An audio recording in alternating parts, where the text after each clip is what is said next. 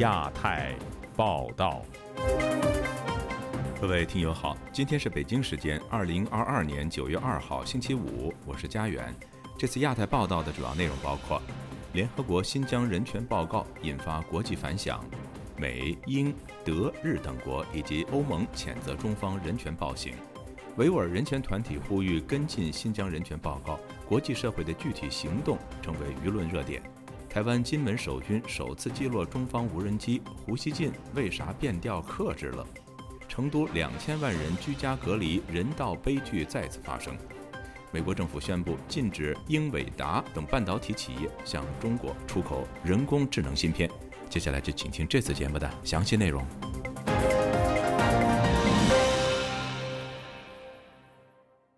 联合国人权高专巴切莱特发布对新疆地区人权问题的评估报告后，迅速引发国际社会高度关注。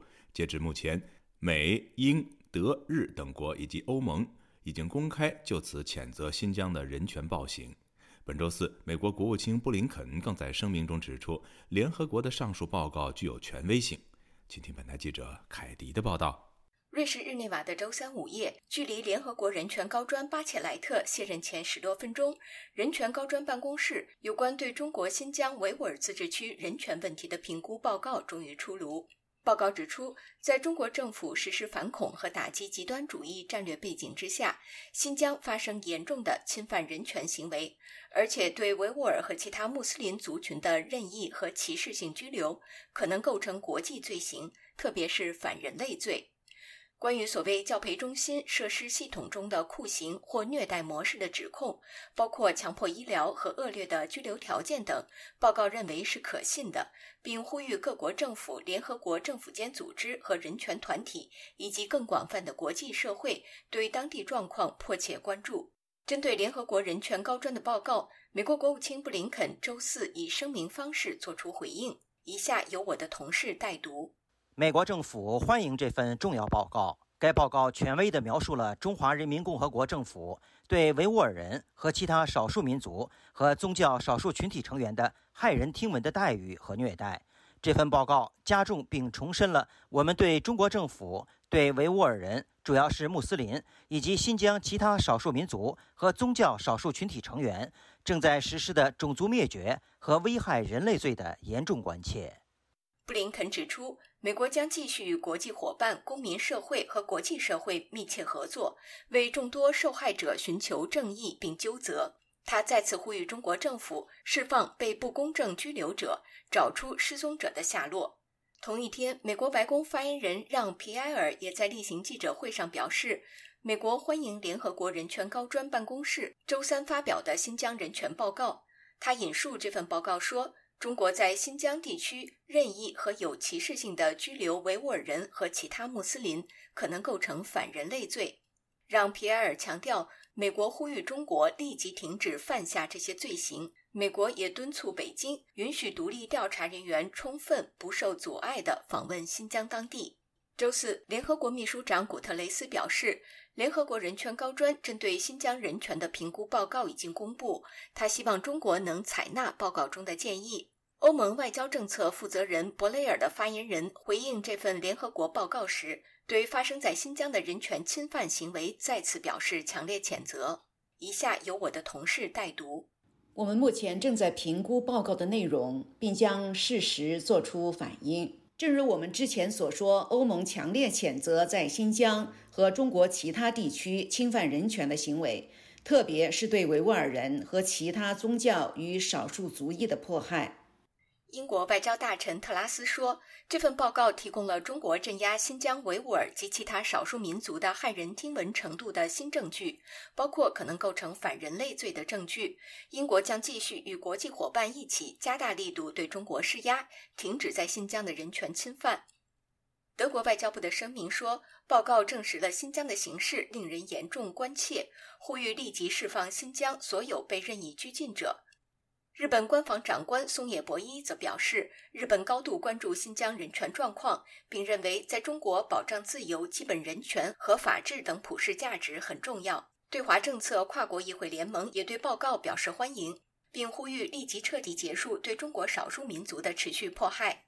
周四，中国外交部发言人汪文斌在记者会上强烈抨击联合国人权高专发布的这份涉疆评估报告。他说：“这份所谓的评估报告，是美国及一些西方势力一手策划制造的，完全非法无效。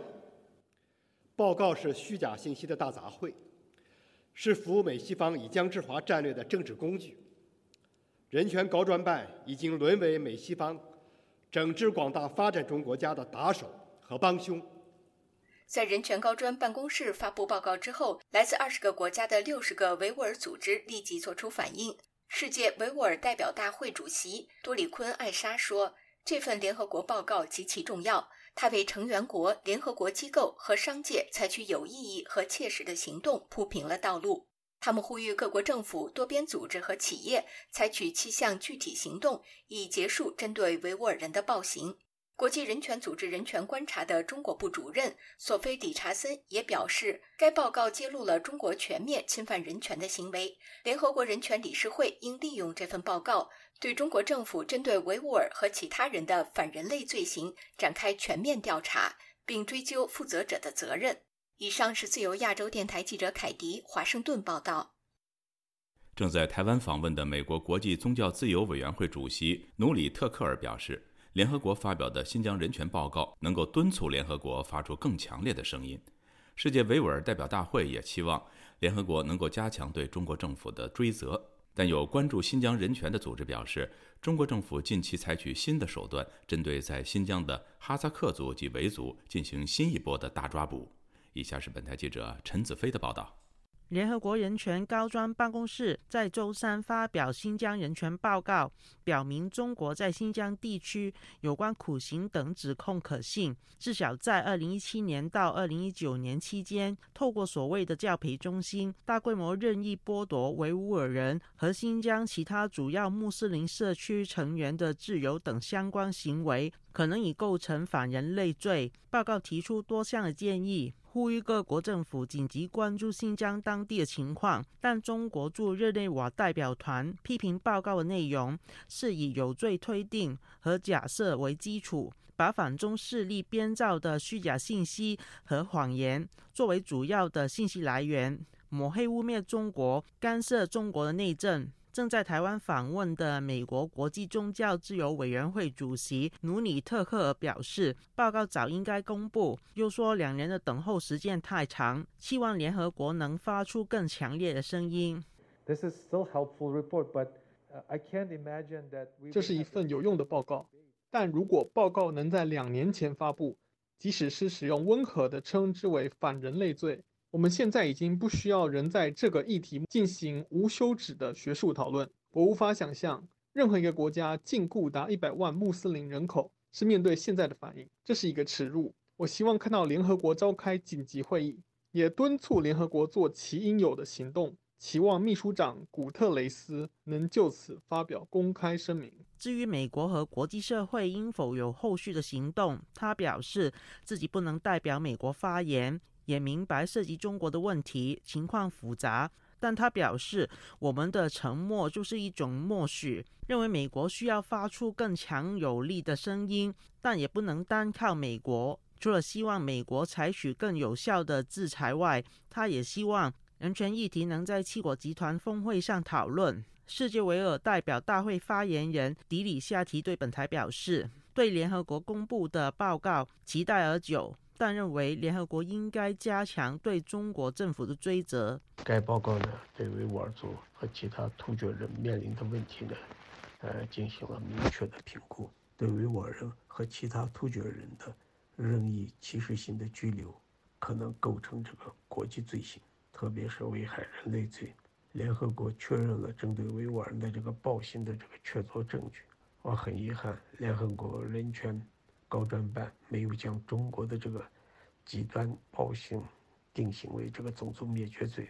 我们呼吁呢，联合国不要回避采取措施的义务，追责中国政府。对于中方的回应，迪里夏提批评中方试图继续用谎言掩盖真相。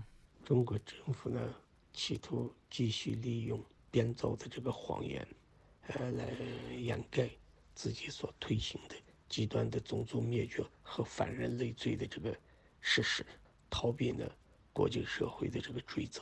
哈萨克斯坦人权组织阿塔朱尔特创办人塞尔克坚也表示，中国政府并没有因为国际社会的关注停止打压维吾尔人。他表示，中国当局近期使用新的方法，针对在新疆伊犁的哈萨克族以及维族人进行新一轮的大抓捕。这次抓捕有一定的特色，与以前的集中营模式有了新的花招。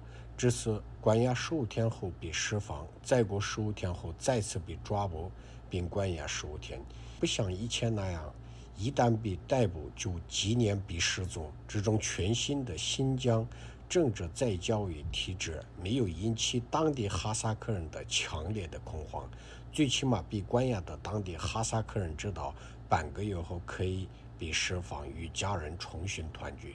他表示，这种方法对当地的农民和个体户生活带来很多不方便。在当地的哈萨克人只能贿赂当地的警察和国保，以换取免于被拘捕。就亚洲电台记者陈子飞台北报道。联合国有关新疆人权问题的调查报告在多方压力下终于得以发布。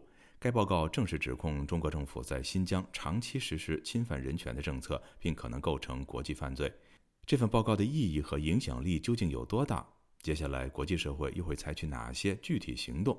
这些问题目前已经成为舆论关注的热点。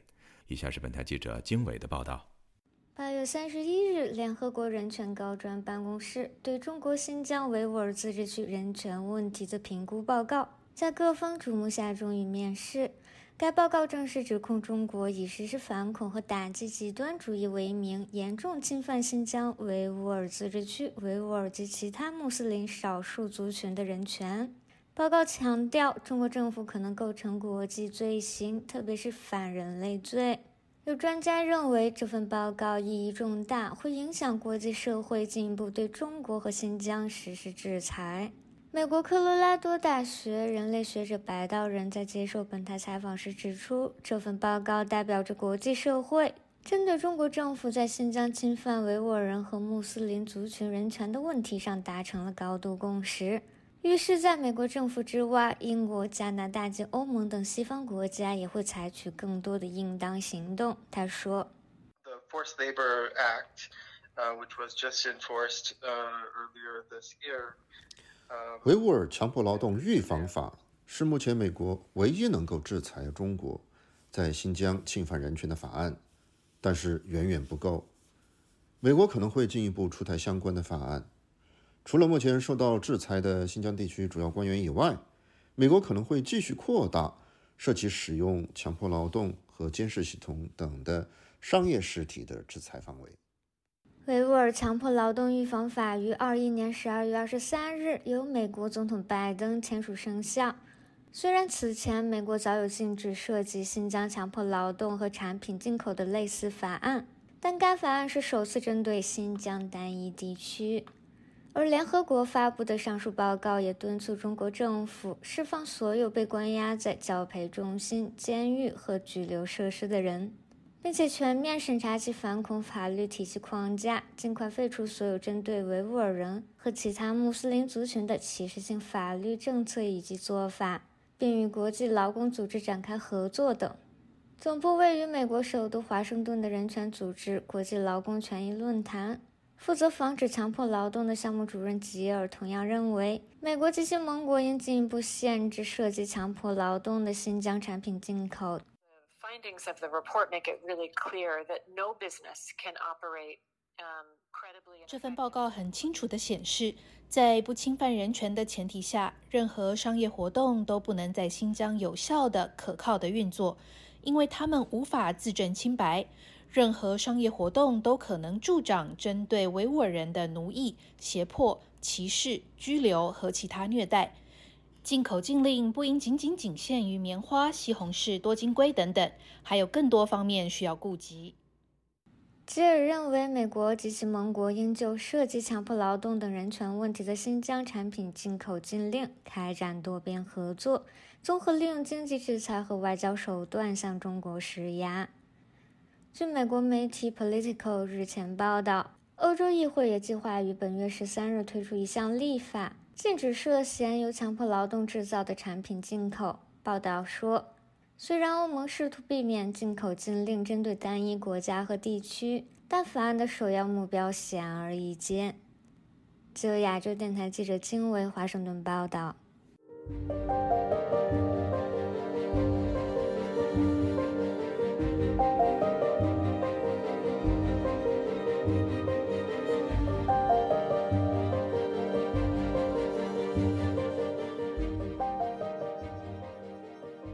中国近日频频以无人机侵扰台湾的外岛金门等地，台湾总统蔡英文就此已经发出警告，会采取必要而强有力的反制措施。九月一号，台湾军方在以照明弹示警驱离无果后，对中方一架无人机实施首次击落。事发后，以鼓动民族情绪著称的原中国环球时报主编胡锡进的反应却似乎有所变调。请听本台记者唐媛媛的报道。近日，来自中国大陆的无人机时常飞入台湾外岛金门周边小岛大胆岛、草屿、狮屿及烈屿等地。飞入的无人机以民用为包装，企图对台湾进行灰色地带操作。舆论抨击中国此举是否有意挑衅台湾政府，并挑起台海争端。针对无人机侵扰台湾领空，台湾的总统蔡英文在九月一日出席九三军人节活动时，做出强硬回应。呃，面对中国军演后仍然以无人机侵扰等灰色地带的冲突手法，并且结合认知作战手段，持续的对台湾进行文攻武克，我要再次的强调，我们不会挑起争端，但不代表我们不会反制。我也下令。国防部适时采取必要且强力的反制措施。台湾大陆委员会发言人邱垂正在九月一日的记者会上也表示。依据两岸条例，中国大陆民用航空器未经主管机关许可，不得进入台北飞航情报区限制区域。倘其未经许可进入台北飞航情报区限制区域，执行空防任务机关可警告飞离或采取必要之防卫处置。同时，两岸条例施行细则则规定，中国大陆民用航空器未经许可进入台湾离岛。必要时，国军应予示警、强制驱离或逼其降落。邱垂正警告说，针对中共以无人机侵扰台湾，国防部会适时采取必要且强力反制作为。然而，中方无人机不听台湾警告。在九月一日，又飞入台湾施予禁限制水域上空，在台湾军方示警驱离无果后，被台湾国军击落。该事件发生前，中国官媒《环球时报》前总编胡锡进曾针对无人机飞入台湾领空，台湾方面是否会以实弹进行驱离的做法表示，这是台湾对中国射出第一枪，主动挑起争端。他在微博写道：“现在严格说，台湾已经开了第一枪，这很严。”重，如果接下来台军胆敢击落大陆无人机，那么将更加恶劣严重，构成极其危险且后果难料的先例。台军那样做，意味着大陆将有理由对台方的某个目标发射实弹，并且将其击毁击落。美国纽约智库台海安全研析中心主任梅复兴在接受采访时告诉本台记者，讨论台湾以实弹驱离无人机是否为台海冲突的第一枪，并没有意义。以下由同事代读。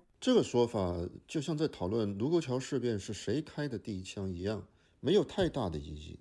因为多年来在台海试图以锐实力改变现状的只有一个政体，那就是中共。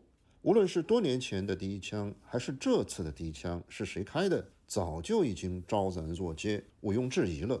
至于有关无人机攻防是否会导致台海冲突升级的问题，梅复兴则告诉本台，外界无需太过担心。以下由同事代读：无人机本身就是一种相对较低风险的战略试探手段，可以在不危及人员伤亡或者是人员被俘的情况下。从事一定程度的恫吓或者摸底行动，因此引发真正严重的军事冲突或者升级的风险是较为可控的。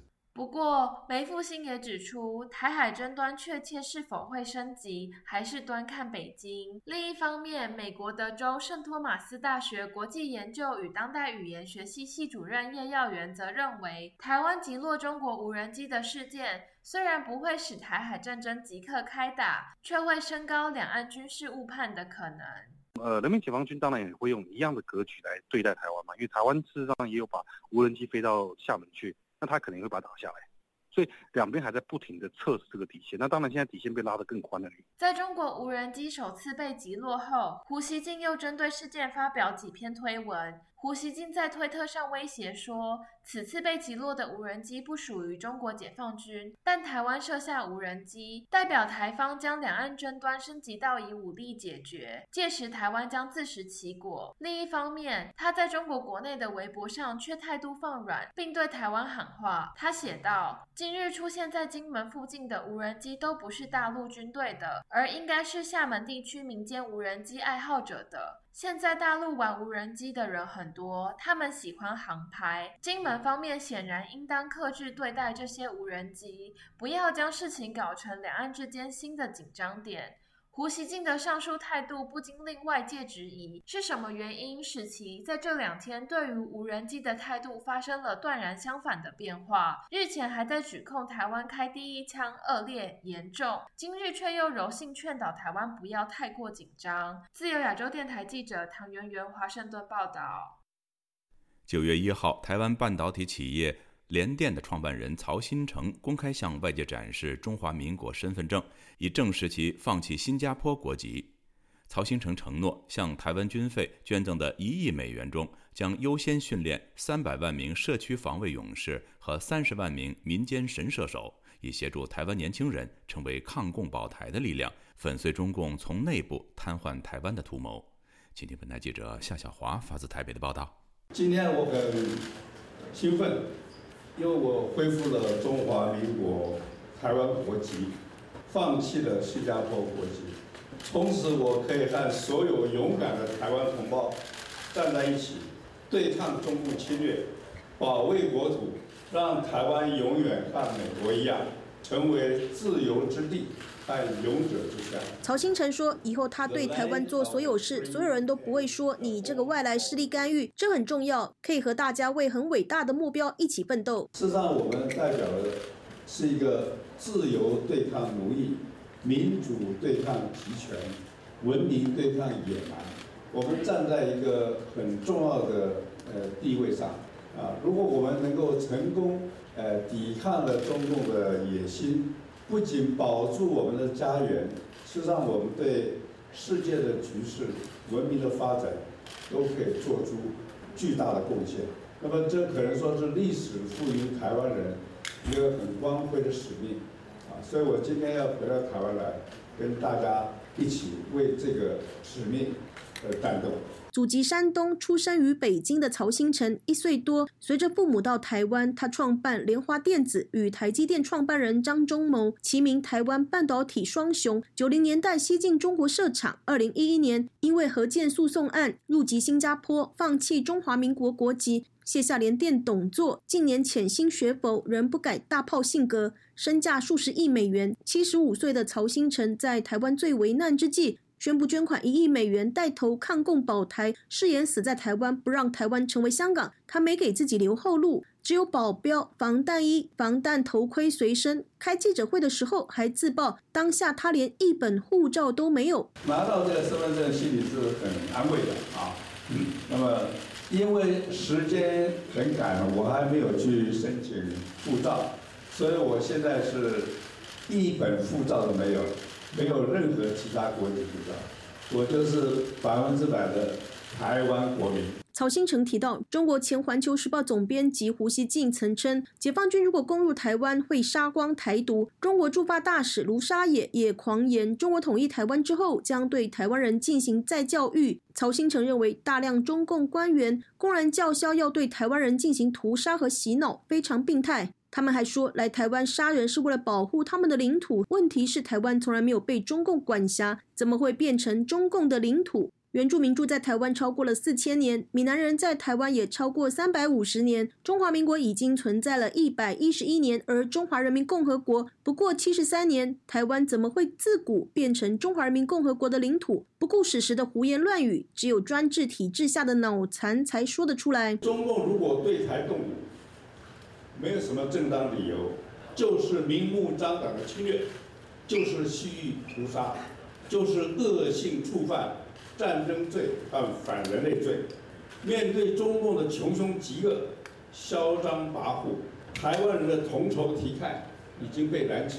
美国众议院议长佩洛西访台之后，中国对台发射飞弹、军机越过中线、围台军演等等，激发了曹新成慷慨捐出了一亿美元，加强台湾国防。他笑说自己在那里气愤叫骂，没有人听；一说要捐钱，大家都听他的话了。一号，他兑现承诺，宣布其中十亿新台币。用来支持两项计划，以宣示全民皆兵、抵抗侵略的决心。一个是要在三年内训练出三百万积极协助区域防卫的民间勇士，我们称之为“黑熊勇士”，可以和国军战士配合，组成没有漏洞的全民防卫。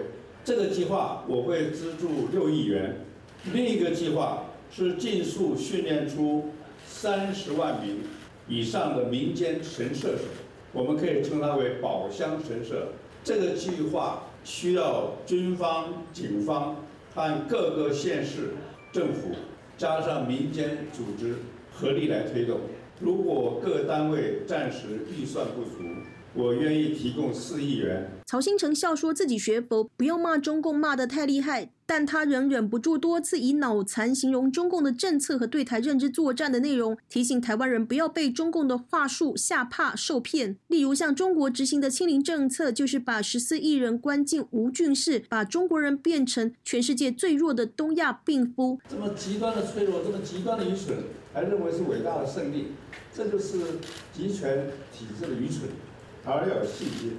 他虽然人多，看起来这个势大，可是脑残的啊！你不要怕他。曹新成提到，二零一九年中共对香港人的残暴侮辱、镇压，甚至安排黑道对市民无差别的棍棒打击，令他认清共产党不能信任，中国只是伪装成国家的黑社会组织。今天我们在台湾，有人还有人说啊，我们是什么中国人？中国人不打中国人，这很可笑。文革的时候，请问？国家被斗死的国家主席刘少，刘少是不是中国人？被逼到蒙古这坠机的那个林彪，他是不是中国人？是吧？连那最亲密的战友，他们都随时可以翻脸，把他那个斗死斗臭。你还以为你说你是中国人，中国人你就不会被打？这是非常的愚蠢。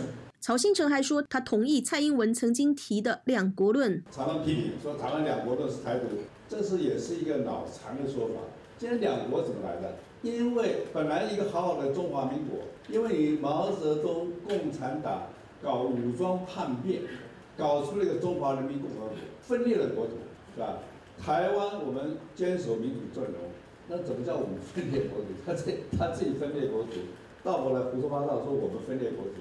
被问到国民党籍副主席夏立言访中附和“九二共识”，曹新成说：“老毛搞出了两国，再讲一中就是帮中国消灭自己。”曹新成的国际记者会包括了路透社、法新社、欧新社、英国金融时报、日本 NHK 等多家外媒和台湾媒体塞报记者会场，其中曹新成拒绝回答中天记者的提问，成为插曲。自由亚洲电台记者谢小华台北报道。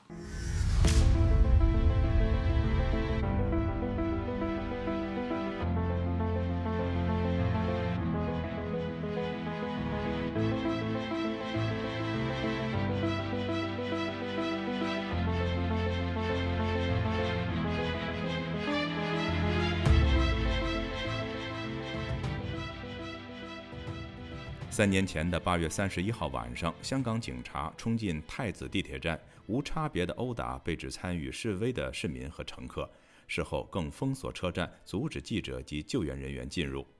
三年过去了，事件真相仍然未解，香港的悼念活动也被全面禁绝。全英十二座城市的港人相继举行集会，叩问真相，铭记香港反送中运动中不能磨灭的一章。请听记者吕希的报道。在伦敦的国会广场前，将近千名港人参与集会，悼念八三幺事件三周年。主持人读出一个一个名字，带领参加者一同默哀，悼念在香港反送中运动当中逝去的亡灵，包括高挂示威标语以后从高处堕下的梁凌杰，赤井以后自杀身亡的梁建辉，以及至今死因不明的陈燕玲和周子乐。这些名字，连同三年前的八月三十一号，是无数港人心头不能言喻的伤痛。二零一九年八月三十一号的晚上，一批示威者和反对示威的乘客在地铁发生口角，多名防暴警察以及港警殊龙小队成员冲进太子地铁站，在月台和列车上以警棍、警枪以及胡椒喷雾无差别袭击市民。事后，港警更封锁地铁站，阻止记者采访以及救援工作。外界至今无法了解当时地铁站内的真实情况，也无法向施以过度武力的港警追究责任。伦敦集会主办组织之一英国港侨协会创办人郑文杰形容，八三幺事件是反送中运动当中最血腥、最沉痛的一页。港人从此对香港警队失去了信心。唔少。急救员喺门口，不少急救员在门口等警察开门，让他们入内施救。无论是持任何政治立场和思想，我们也是人，我们的生命值得被尊重。可惜我们看到地铁站内出现不少残忍场面，大家手无寸铁，不断找地方躲藏，全副武装的警察却行使所谓的合法暴力，向市民挥动警棍。他表示，香港人为了争取选票，付出了沉重的代价；而在具有深厚议会民主政治历史的英国，投票率却非常低。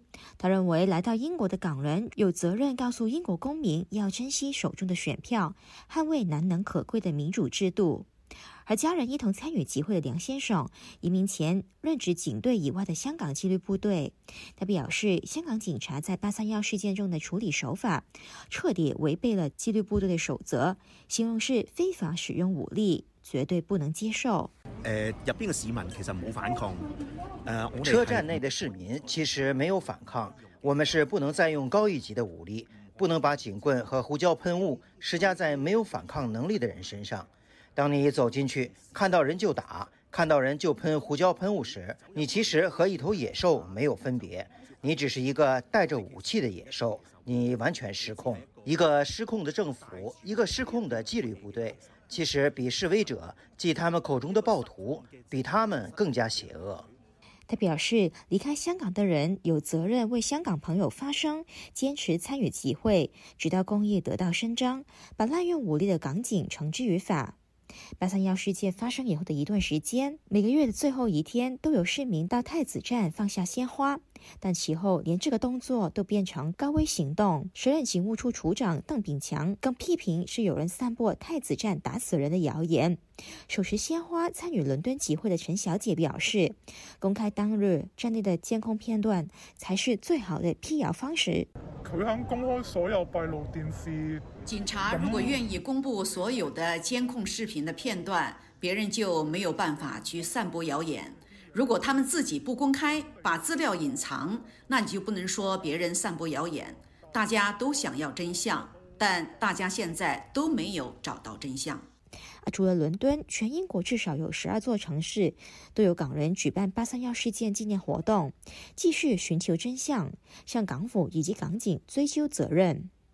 自由亚洲台的记者吕希，英国伦敦报道。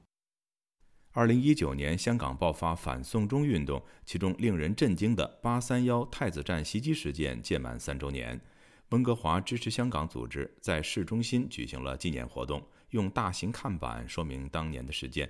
并发起写信给狱中手足的活动，获得当地许多加拿大人的支持和响应。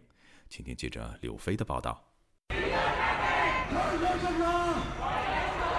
周三傍晚的温哥华市中心天车站前响起支持香港的歌曲和口号声，有一些当年亲身参与反送中运动的年轻香港人陆续说出了心情。即使来到加拿大，他们仍忘不了在香港遭受的恐惧迫害。几个大型看板矗立街头，其图文描绘着2019年8月31号太子站的情况。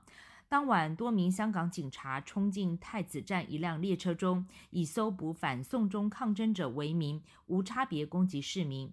包括殴打群众、喷洒胡椒水等暴力情景，震惊世人。整起暴力事件成为香港人心中难以言说又无从解答的痛苦集体回忆。六年前移民加拿大的汤姆拿着资料向路过的人解释香港情况。他说：“即使到了加拿大，仍然能够感受到中国当局企图干扰民众的阴霾。加拿大都有啲共产党嘅人渗透咁样，咁就唔好咯。我哋加拿大都有共产党渗透的问题，这是不好的。我们在这里做的事情，就是要向本地加拿大人说明共产党对香港人做的欺压伤害，希望大家看清共产党的真面目。”现场还设置了联农墙。部分族裔的民众纷纷写下字条，表达对香港的支持和祝福。温哥华土生土长的贾斯汀说：“人人享有自由民主，警察帝国的模式不能让人接受。” The Hong Kong people are some of the fiercest people, and and they. 香港人是勇敢无畏的，他们深知中国政府贪腐和暴力等种种问题。警察是保护市民的，怎么可能任意袭击市民呢？那是可怕的高压制度。现场有来自中国大陆和台湾社区的民众，举着标语牌和旗帜，表达对香港民众的支持。曾经在中国军队服务过，目前是中国民主党温哥华党部的负责人郝丹说：“他有认识在解放军的朋友，私下告诉他，那些香港黑警都是中国内地派过去的，因为知道香港警察不愿意打自己人，为了镇压，乔装成香港警察最方便。”为什么当时出现了像八三幺这样的暴力事件？就是因为是中共派的这些黑恶警，他们呢换上了这种。服装，然后无差别的去攻击。其实这本就是中共他历来经常采用的一些卑鄙的手段。几年过去了，现在香港是什么样子呢？经济不行。加拿大媒体人何良茂和香港前立法会议员梁颂恒、评论员袁公仪宣布成立香港议会筹备委员会。三个人随后被香港保安局以涉嫌违反国安法为由跨国通缉。香港当局周三对加拿大媒体表示。任何违反香港国安法的人，无论其背景或身在何处，都将受到起诉。加拿大全球事务部则发声明，关注国安法对任何加拿大人都适用的问题。八三一纪念活动的组织者之一瑞秋，去年透过救生艇计划来到加拿大。他批评香港国安法荒谬至极，明知道自己身在海外仍处于危险，但他坚持不退缩。如果这样说法的话，就是我们都在违反国安法，当然也会担心。但是香港他们已经没有他们的自由，如果我们在加拿大有自由都不出来发声的话，我们是更不应该。一些瑞秋认识的手足还被关押在香港监狱，他感到很难过，因此正筹组写信给狱中手足活动，希望抚慰那些战友们，让他们不会感到孤单无助。自由亚洲电台记者柳飞，温哥华报道。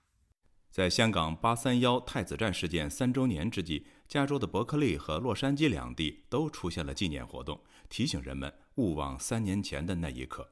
请听记者孙成的报道。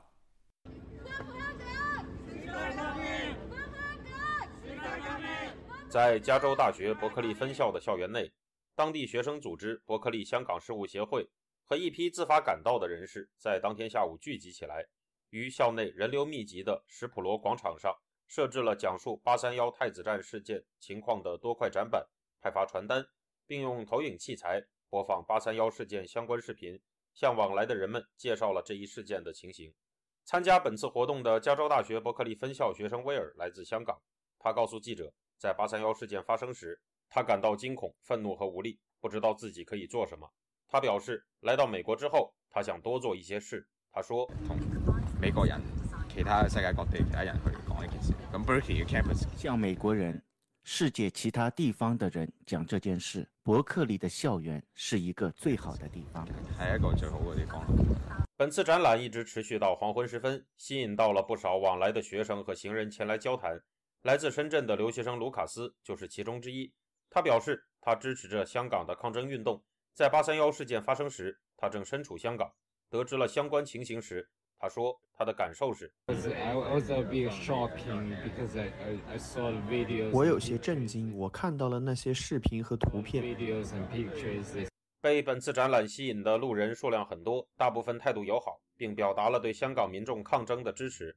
此外，也有少量参观后没有公开表达明确态度的中国留学生。在香港反送中运动期间的2019年8月31日夜晚，香港警察冲进地铁太子站，对在场的民众进行了大规模的无差别攻击和拘捕。居住在加州湾区的香港人阿瑞塔表示，他和朋友自发地来到伯克利，和伯克利香港事务协会一同进行了这次展览。他說：我哋見到好多網上嘅 social media，見到好多地方嘅香港。我們在網上很多社交媒體上見到很多地方的香港人都在搞八三幺集會，除了集會之外，也趁这个机会告诉当地人香港到底发生了什么事。當地嘅人聽究竟香港發生乜事？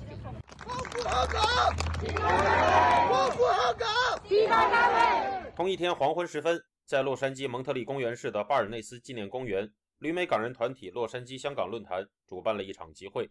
在集会现场，人们设置了香港地铁太子站的模型，以及鲜花和关于八三幺事件的资料，挥舞光复香港时代革命旗帜，发表演說。參加本次活动的人数约有二百人。蒙特利公园市是一处来自中国的新移民聚居的地方。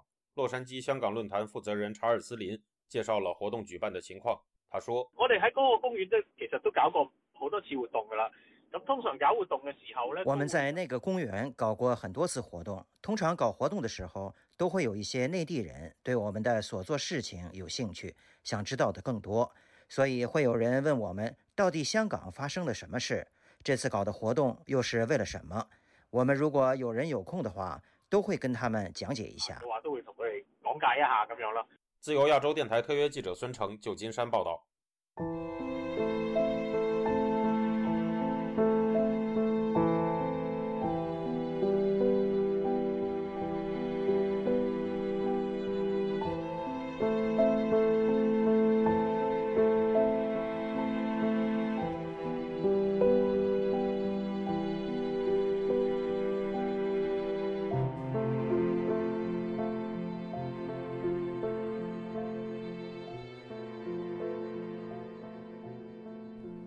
市疫情防控指挥部星期四下令，当天傍晚至四号傍晚，全城居民居家隔离，对这座拥有两千多万人口的城市实施变相封城措施。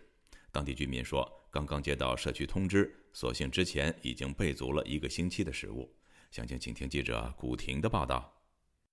成都市卫健委周四通报，过去一天新增本土确诊病例一百零六例。新增本土无症状感染者五十一例，合计一百五十七例。成都市新冠疫情防控指挥部一日宣布，一日至四日开始全员核酸检测。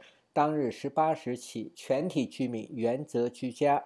通报强调，自九月一日十八时起，全体居民原则居家，非本小区居民不得进入。农村地区严格控制人员出入。外来人员必须报备，小区内不扎堆、不聚集。每户居民每天可安排一人凭二十四小时内核酸阴性证明外出一次，就近采买生活物资。有外出就医和其他特殊需求的居民，经居住地社区同意，可以出入小区。当地居民高华告诉本台，他刚刚接到封城通知。我刚我妹妹给我打电话了跟我说了。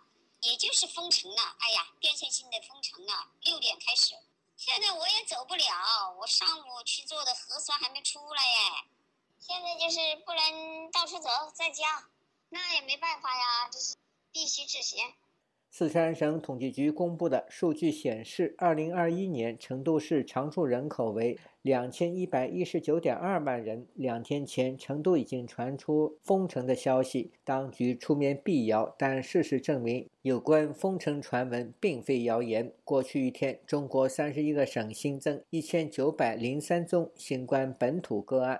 包括三百零七宗确诊和一千五百九十六宗无症状感染，其中广东新增四十宗确诊和三十四宗无症状感染，西藏有五十三宗本土确诊和六百二十一宗无症状感染，四川有一百三十二宗确诊和八十九宗无症状感染。北京新增三宗本土确诊。相比近期，日本、韩国每日感染人数超过十万甚至更多，而拥有十四亿人口的中国，每日感染人数数百或千人，感染率。约十万分之一。北京一居民告诉本台，海淀区新增一例，却将区内的四个区域列为高风险区，实属过度防疫。居民李先生本周四对本台说：“不知道政府为何要如此严控。首都因为外来人口现在都驱逐的很多工人都离开了，所以它人口也没那么密集了，好多出租房也空了，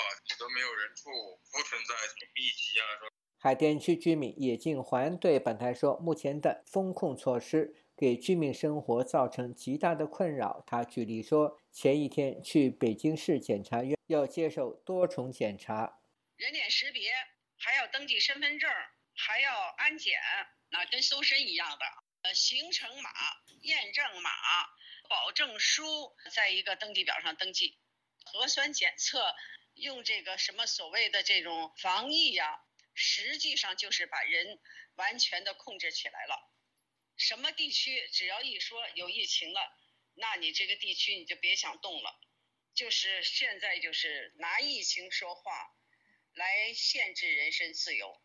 另外，疫情带给民众的次生灾害不断。网民提供的一段视频显示，在重庆兰溪谷地小区，一对夫妇下楼接受核酸检测，留下孩子在家睡觉。孩子醒来未见到父母，从十楼失足坠下。视频中，一位母亲抱着孩子欲哭无泪。最终，有一辆警车把母子接走。自上周中国官媒公布中国二十大将于十月中旬召开后，各地的疫情突然升温。北京、天津、河北、重庆、四川及陕西等二十六个省份出现疫情高风险地区达一千六百个左右。自由亚洲电台记者古婷报道。近年来，中国当局以公共安全支出为由，投入大量资源进行维稳。日本媒体《日经亚洲》的报道说，2020年中国的维稳经费高达2100亿美元，高出同年军费的百分之七。当局更把维稳工作延伸到香港。请听记者高峰的报道。《日经亚洲》报道，习近平二零一二年掌权后，在反贪腐行动上采取零容忍态度。并逐渐延伸到社会维稳各个层面。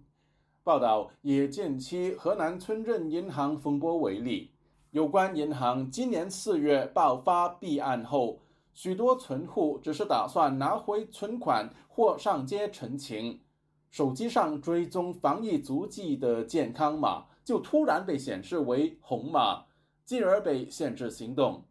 上海四月执行封城之际。更有穿上全套防护装的警察强闯民宅，逮捕拒绝接受驱赶的住户。报道说，建立所谓的无犯罪社会代价高昂，使公共安全支出被推升到高于国防预算。台湾中华战略前瞻学会研究员王信利表示，所谓的维稳牵涉到庞大人力物力。像什么震爆装备啦、震爆车啦、震爆桩啊、盾牌啦、监视器的支付，不管是它是目的是呃犯罪的防范，或者是对于异议人士的控制，它会在网络的监管、街头的监管这部分加强电子设备。其实这几年我们可以看到，中共在大街小巷运用各种新式的监控设备。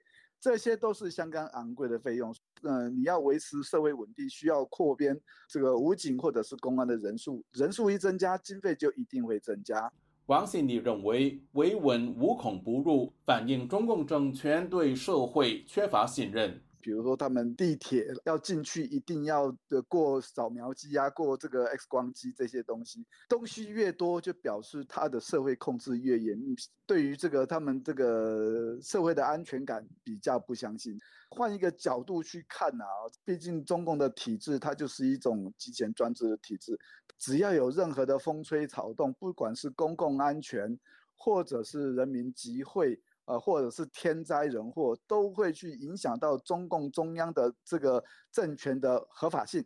日经亚洲的报道认为，近年香港也受到中国大陆的维稳风气影响，学者钟建华多次被香港警方国安处约谈后，四个月前离开香港前往英国。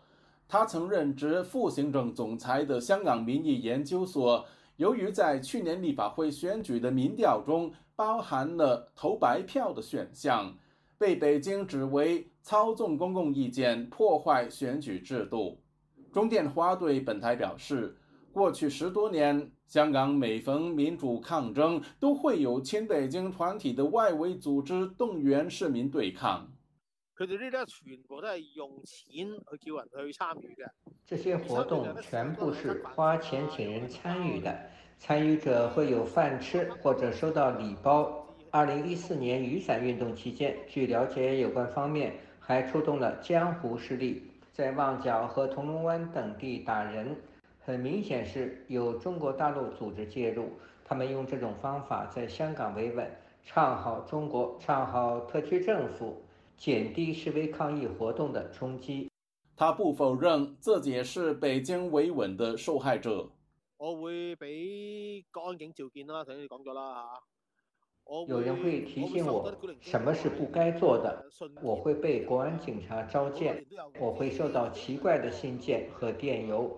有中国大陆人士会以社科院研究员名义找我谈话，我认为这些全都是维稳工作。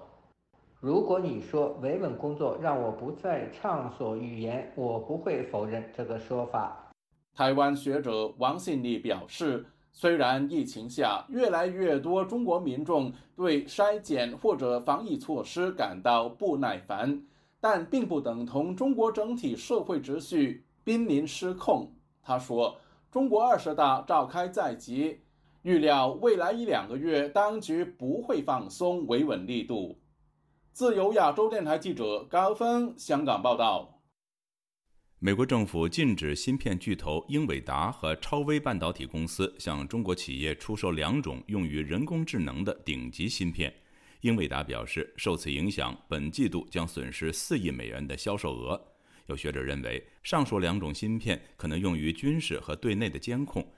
虽然美国试图阻止这些产品进入中国，不过中国会另有其他的途径获得。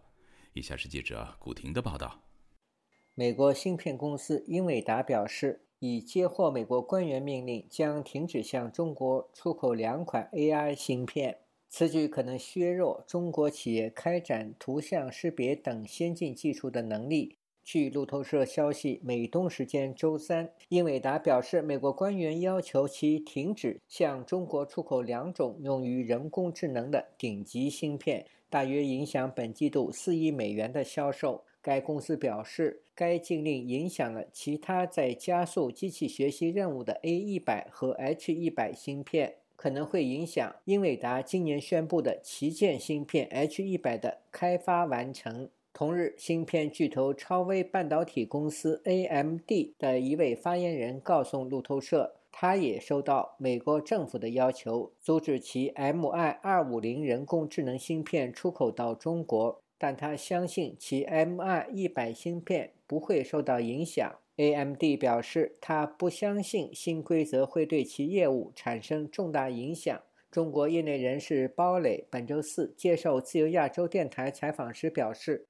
上述两款芯片主要用于大数据处理，既可对外用于军事，也可对内用于监控。他说。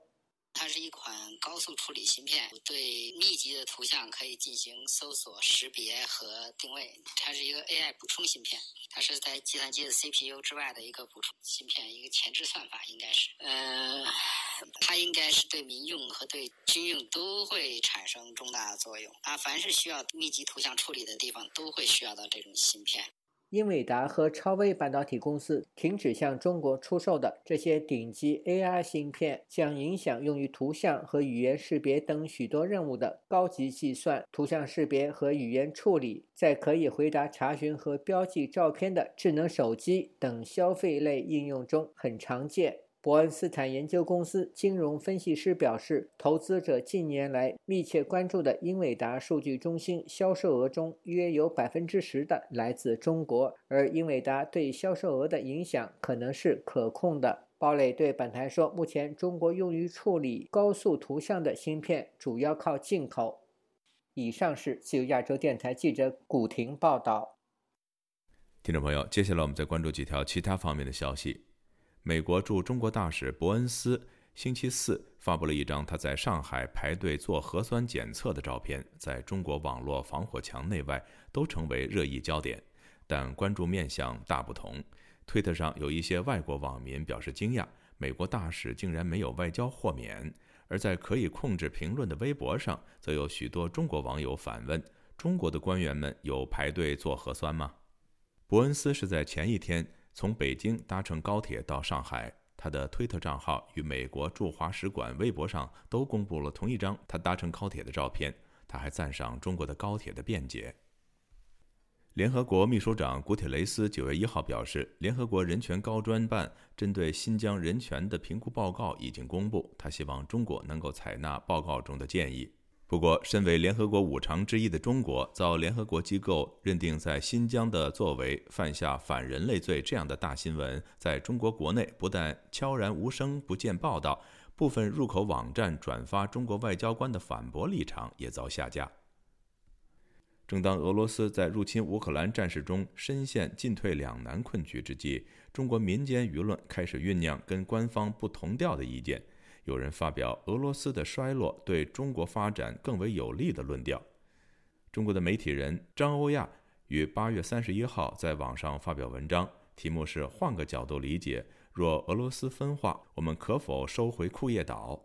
文章指出，纵观俄罗斯历史，自十五世纪下半叶开始。边远落后的俄罗斯开始崛起，领土扩张的欲望极强，极具侵略性，其过程也非常野蛮。尤其是中国由西北至东北有广泛地区均被沙俄以不平等条约形式抢夺过去。但正因为上个世纪末苏联解体，苏军在边境陈兵百万的时代过去，中国才有机会收回部分失地。